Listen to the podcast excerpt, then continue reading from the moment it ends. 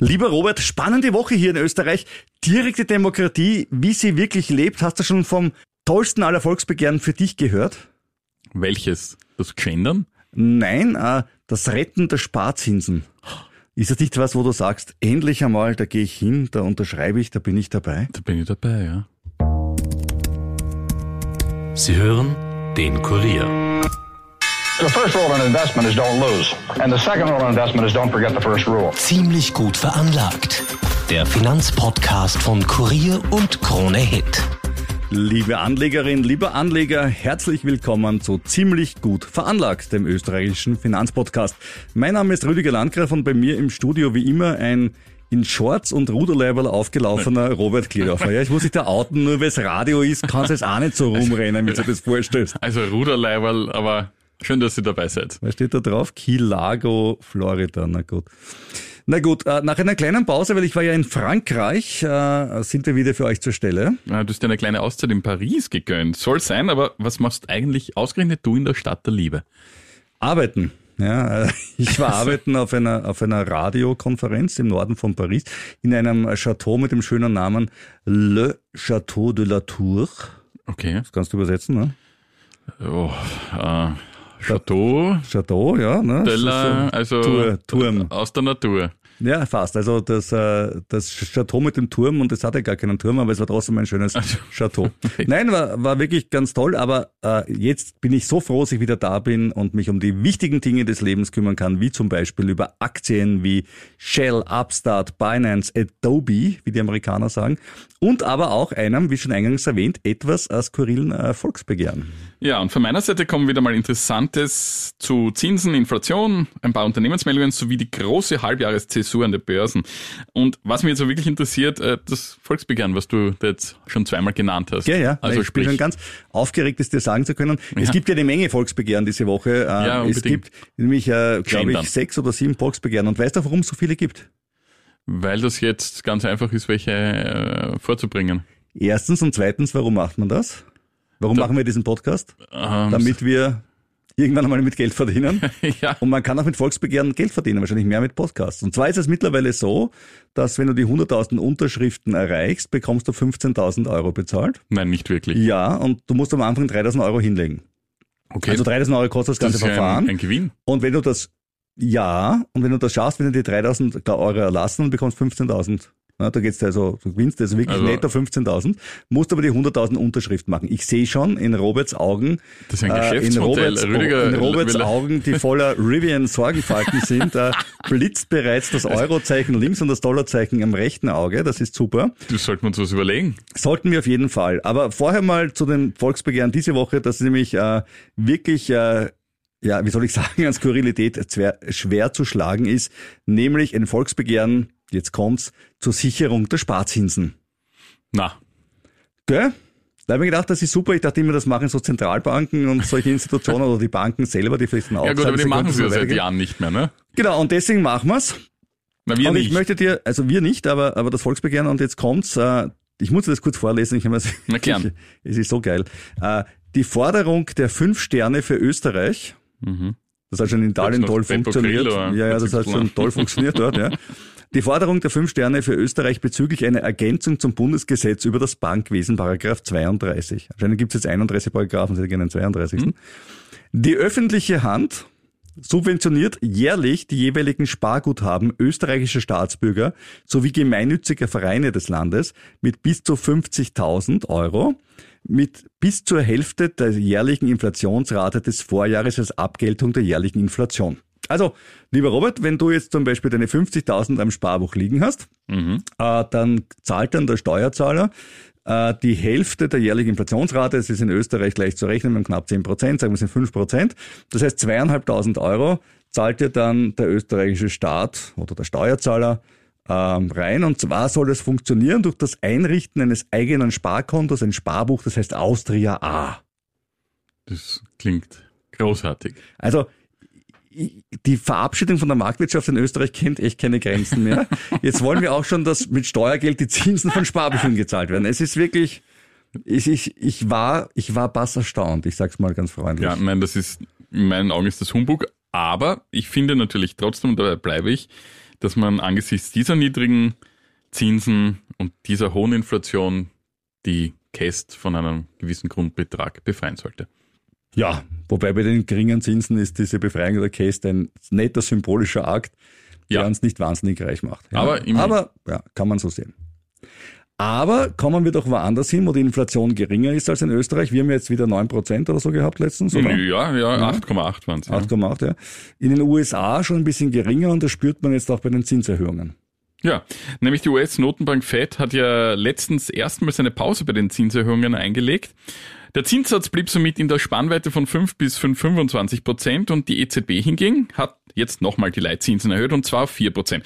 Gut ist klar, im Euroraum ist die Inflation ja auch mit etwas mehr als 6 Prozent auch höher als in den USA, wo sie im Vormonat von 4,9 auf 4,0 Prozent gesunken ist. Aber das ist noch immer zu viel, weil ja hier wie dort 2 Prozent als das Maß aller Dinge angesehen werden.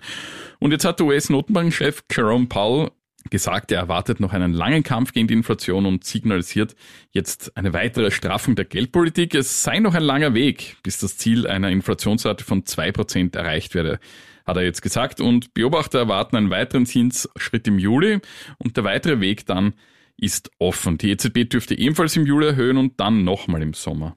Ja, das wird wohl so kommen, äh, zumal es ja auch in Europa so Musterländer gibt, die äh, es immer wieder schaffen, durch Verteilen von Geldgeschenken die Inflation weiter hochzuhalten. Ich nenne keinen Namen, es ist ein Land, das zwischen Deutschland und Italien liegt. Man kann über den Brenner hinfahren und über Kiefersfelden ausreisen. Ja. Hm?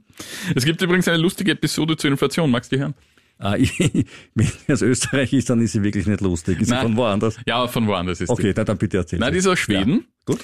Äh, dort ist die Inflationsrate erstmals seit mehr als sechs Monaten auf einen Wert von unter 10 Prozent Ja, gefallen. die haben ja die Krone, die haben eine eigene Währung. Ja, genau, ne? die haben eine eigene. Dort macht man auch mit Zinserhöhungen, versucht man da das, die Inflation einzugrenzen. Ja, der Rückgang war allerdings nicht so stark, wie von Fachleuten prognostiziert. Und jetzt kommt's. Schuld daran sind laut einem Experten zwei Konzerte von Beyoncé in Stockholm. Da schau her. Also ich meine, ich kenne so viel geile Ausreden von Politikern für Inflation, aber dass Beyoncé in Knowles an Inflation schuld ist, hat sie ganz teure Tidal-Abos von ihrem Mann verkauft oder was war's? Na, das, das ist so, dass das Konzert hat extrem viele Leute angelockt, vor allem aus dem US-amerikanischen Raum, weil der Währungsunterschied zwischen Krone und US-Dollar extrem groß geworden Der ist. fliege einfach mal schnell Ja. um und schau mal die Knowles da an, wenn es billiger ist. ja, da kamen dann viele gekauft. Fans. Na, servus. Der Punkt war nur, die sind dann ein bisschen eingefahren, weil das haben dann irgendwann die Schweden spitz gekriegt und haben die Übernachtungen und die Kulturangebote dann extrem nach oben gesetzt, die Preise dafür und auch das Essen gehen und so weiter in dieser Phase.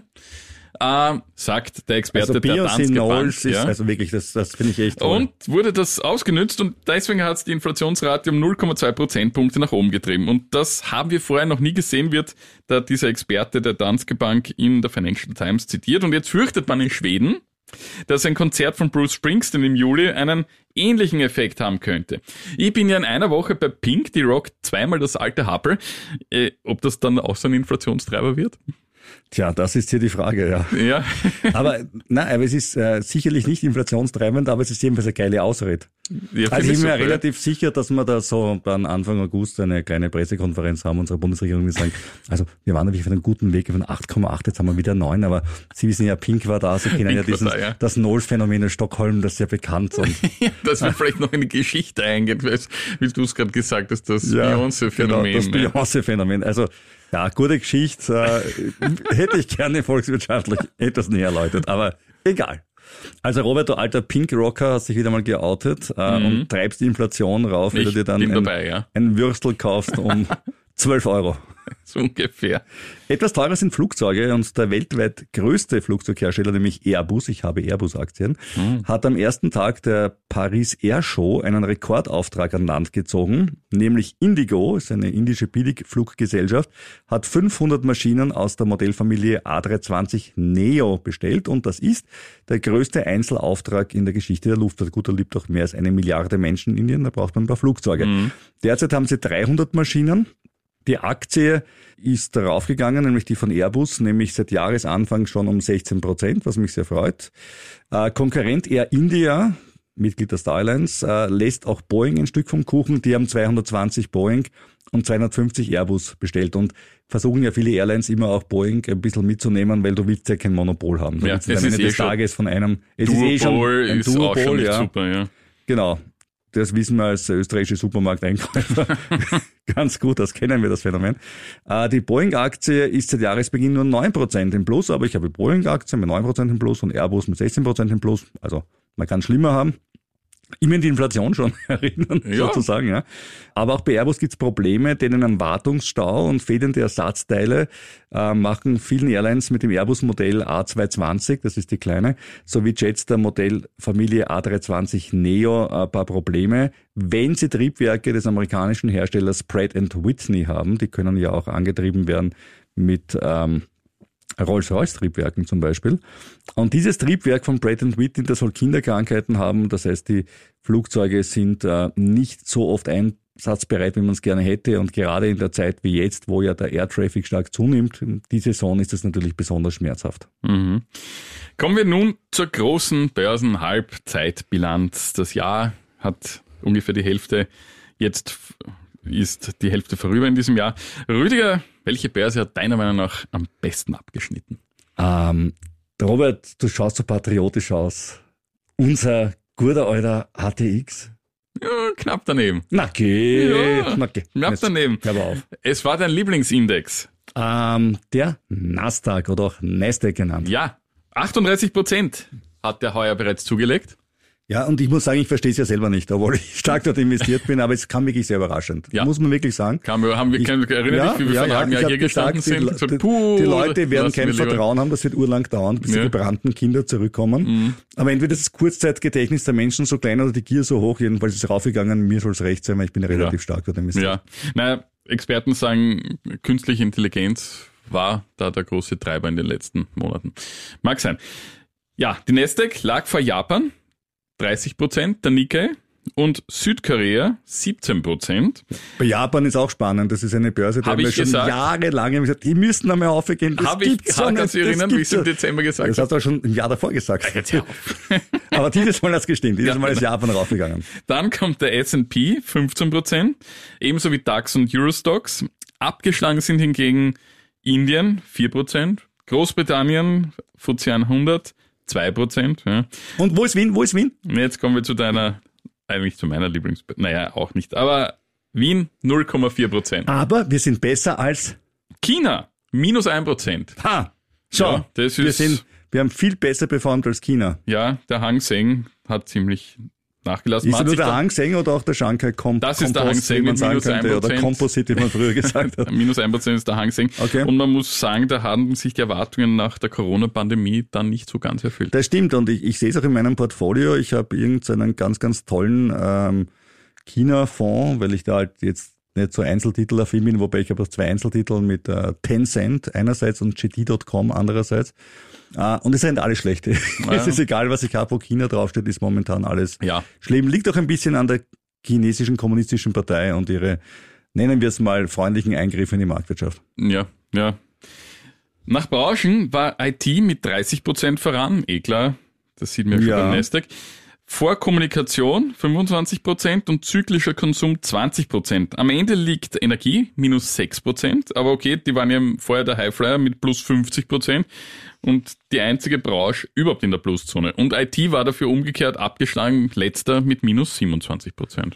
Ja, es schaut wirklich so aus, als ob alle, die letztes Jahr geprügelt wurden, dieses Jahr wieder besonders in die Höhe gehoben wurden, ohne dass man jetzt wahnsinnig viel auf, auf KGVs und so weiter Ja. schauen würde. Also es ist ganz, ganz spannend. Äh, Wird sich das so fortsetzen? Naja, da sind die Experten leider ziemlich einig, im nächsten Halbjahr nicht mehr so gut wie im ersten.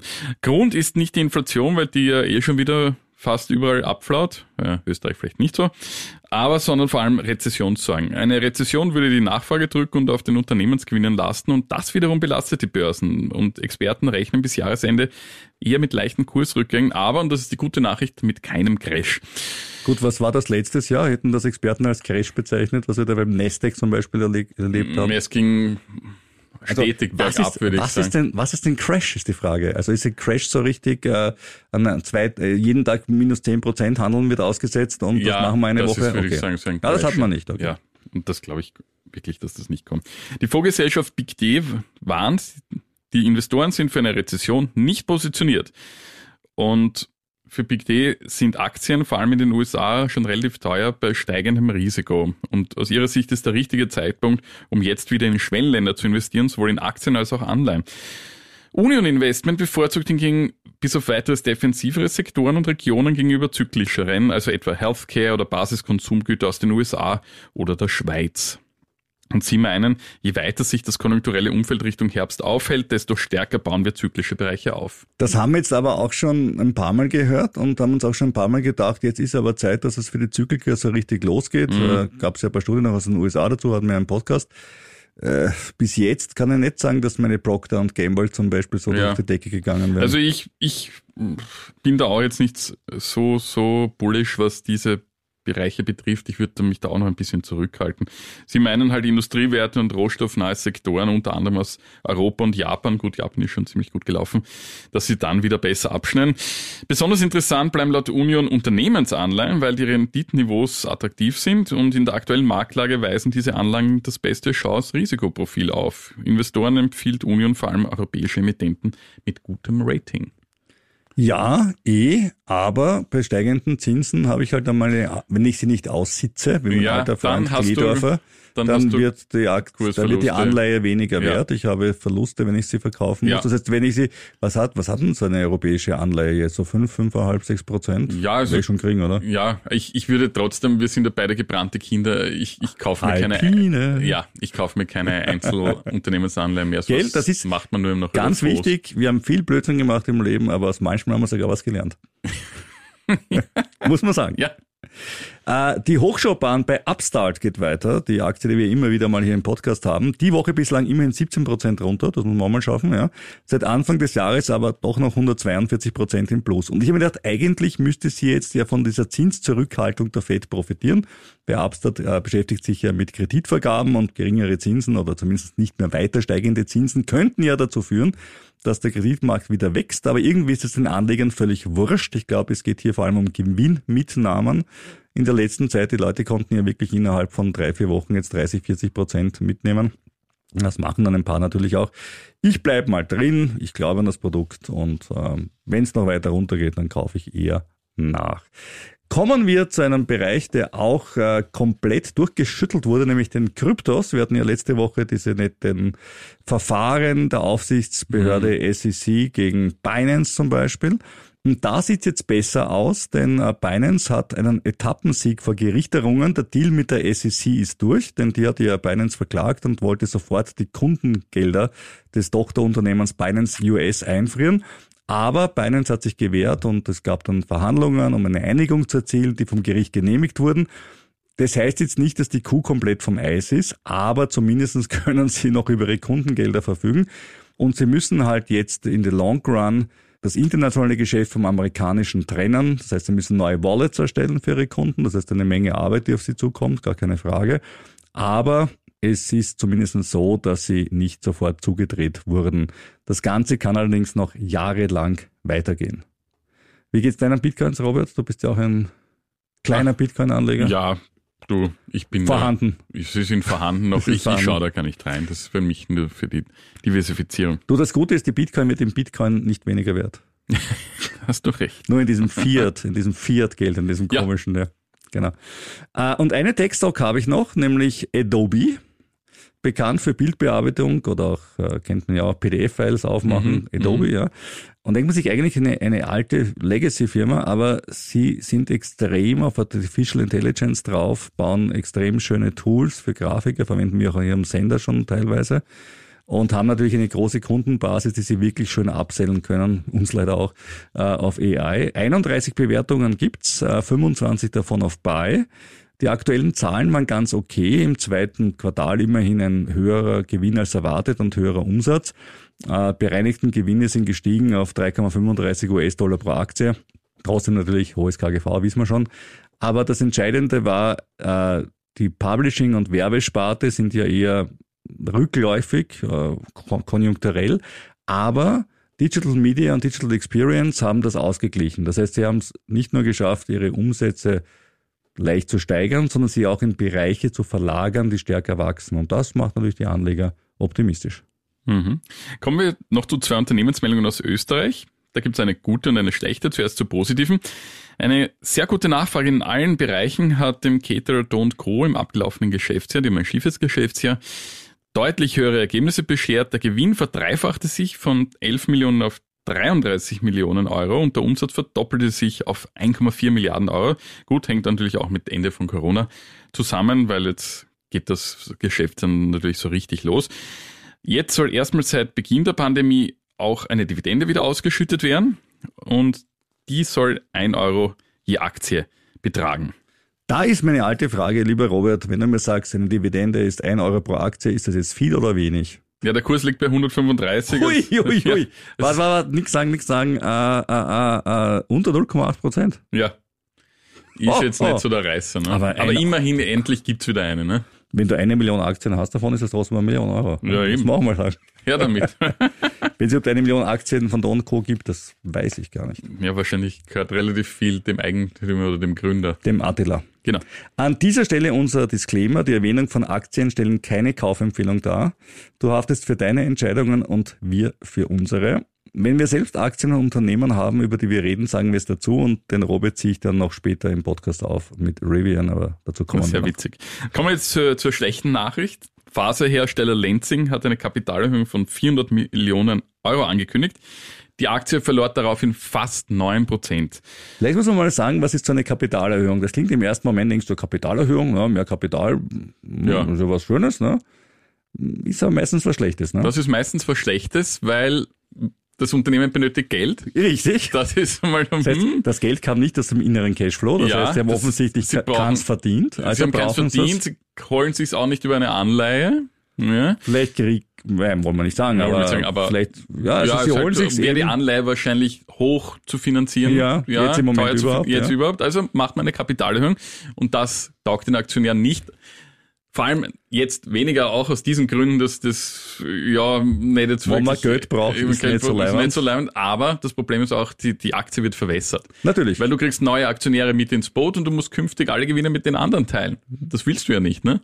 Wenn es denn welche gibt. Ganz genau, so ist es, ja. Im Gegenzug zu Lenzing äh, habe ich eine gute Nachricht, nämlich von Shell. Ich habe ja selber Shell-Aktien, denn äh, sie wollen die Dividende um 15 Prozent erhöhen, immerhin und äh, sie wollen eigene Aktien zurückkaufen. Das ist genau das Gegenteil von dem, was wir vorher gesagt haben, von der netten Kapitalerhöhung ist, wenn das Unternehmen selber Aktien zurückkauft, denn dann hast du nachher einfach einen größeren Anteil am Unternehmen und freust dich dazu. Diese Kurspflege, die Shell da macht, die ist leider aber auch notwendig, weil nach dem letzten Jahr, wo es natürlich irre raufgang und ich war letztes Jahr dabei und das war eine Shell-Aktie, einer der ganz, ganz wenigen Lichtblicke ja. in meinem sonst eher Tech-Savvy-Portfolio, muss ich sagen, ja ist es dieses Jahr natürlich nicht so prickelnd gewesen, weil die Rohstoffpreise nicht mehr explodieren und ja. Natürlich, ja. So ist es halt. Und damit kommen wir von Shell, einer Energiefirma, die Geld verdient, zur OMV. Ja, die verdient auch Geld und jetzt ist es witzig, denn die OMV hat jetzt endgültig beschlossen, das lange verzögerte Erdgasförderprojekt Neptun Deep im Schwarzen Meer ja, starten zu lassen. Und die Kosten für die Erschließung des riesigen Gasfeldes vor der Küste Rumäniens belaufen sich auf rund 4 Milliarden Euro. Und das ist ja witzig, weil der Konzern ja immer von sich behauptet, wir transformieren uns jetzt in einen grünen Energie- oder Chemiekonzern, so genau ja, weiß man das nicht. Weg von der Exploration, ja. Ja, und, und dann macht man 4 Milliarden und macht er ein Gasfeld auf. Ja, stimmt, kann man, kann man kritisieren. Ja, sage ich aber schon Muss eines man dazu. nicht machen, wenn man ähm, sich dann, wenn man von sich behauptet, man transformiert sich. Richtig, aber ich glaube halt schon, dass es ein bisschen um die Versorgungssicherheit auch geht, dass man die Energiekonzerne da nicht völlig aus der, aus der Pflicht nehmen darf, sonst ja. haben wir einfach kein Gas mehr. Und ähm, ich find's gut, weil äh, lieber Erdgas aus Rumänien als Erdgas aus Russland. Schau, ich habe überhaupt, kein, können, ich, ja? ich, schau, Rüdiger, ich hab überhaupt kein Problem damit. Aber du hast ja damals äh, die OMV verteidigt gegen Jane Fonda und andere, die ja, gesagt haben. Sag ich ja. Na, was zu Unrecht? Hast du, sie, hast du die OMV zu Unrecht verteidigt? Nein, ich. Jane Fonda, wir erinnern uns, Opernball, ja, ja, der gesagt hat, furchtbar, dass OMV Sponsor ist. Wir haben gesagt, nein, die transformieren sich ja zu so einem netten Petrochemiekonzern gar nicht mehr ja, wahr. Deswegen, deswegen, und jetzt muss sagen, ne? Ja, ich finde, ich finde ja das prinzipiell okay, dass man es macht. Entschuldige dich jetzt bei Jane Fonda. Nein, aber ich möchte, ich möchte nur sagen, immer dieses grüne Mäntelchen sich umhängen und dann ein Gasfeld um vier Milliarden Euro erschließen. Äh, aber gut, wir, wir haben ja das schon öfters ja, die OMV besprochen, ja, dass die keine, die keine wirklich stringente Strategie haben. Und das ist so ein weiterer Punkt. Ja, kann man ihnen vorwerfen, aber in dem Fall, ich bin auch immer ein großer OMV-Bescher auf deiner Seite, was das betrifft, bin es hier aber nicht, weil es haben sich halt der Parameter verändert und dass sie das jetzt erschließen mit den jetzigen Gaspreisen, wie gesagt, fällt jetzt von vor zwei Jahren. Ich überhaupt kein Problem damit, aber man soll sich nicht immer das grüne Mäntelchen umhängen. Apropos grünes Mäntelchen umhängen.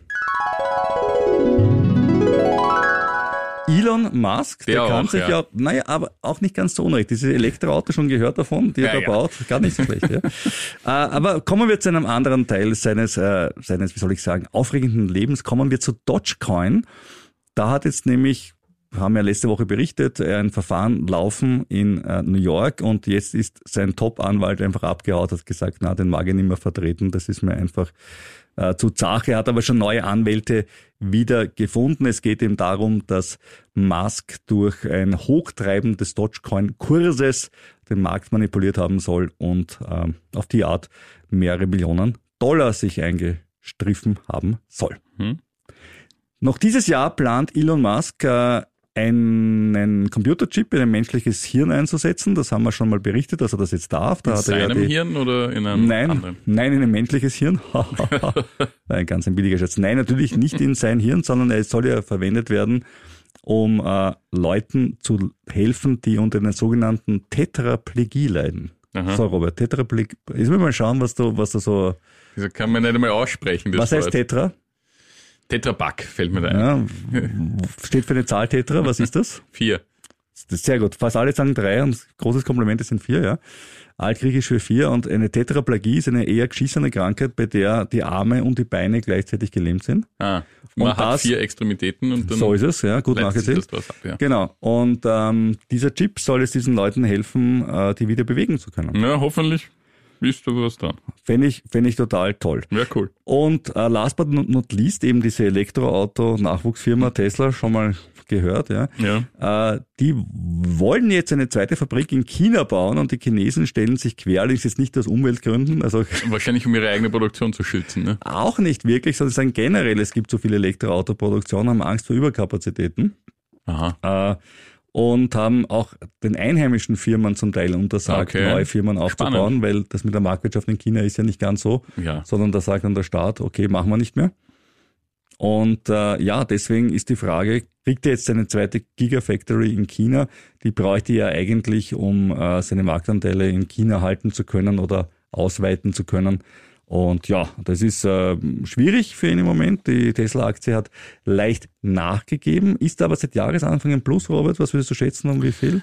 Ja, Nvidia ist ganz vorne. Tesla, glaube ich, auf Rang 2 schon. Ich glaube, es waren ungefähr 150 Prozent.